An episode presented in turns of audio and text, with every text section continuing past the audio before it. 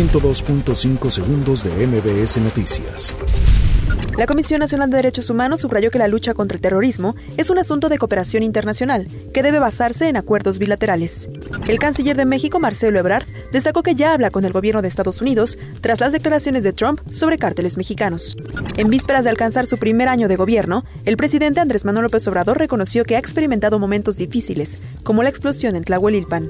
En el primer día de diciembre de este 2019, arranca el programa Paisano para dar la bienvenida a unos 3 millones de conacionales que regresan a casa con calor humano, bajo condiciones de seguridad y acompañamiento.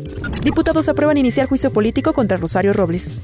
La Secretaría de Comunicaciones y Transportes presenta el rediseño para Santa Lucía, el Aeropuerto Internacional de la Ciudad de México y Toluca. Un comando de sicarios de los Viagras, brazo armado de la nueva familia michoacana, irrumpió en el municipio de Tiquicheo, donde detuvo al menos 15 vehículos que fueron pintados con las siglas del cártel. Protección Civil de la Ciudad de México informó que derivado del incendio que se registró esta madrugada en una vivienda de la colonia La Cruz, en la alcaldía Gustavo Amadero, una persona perdió la vida.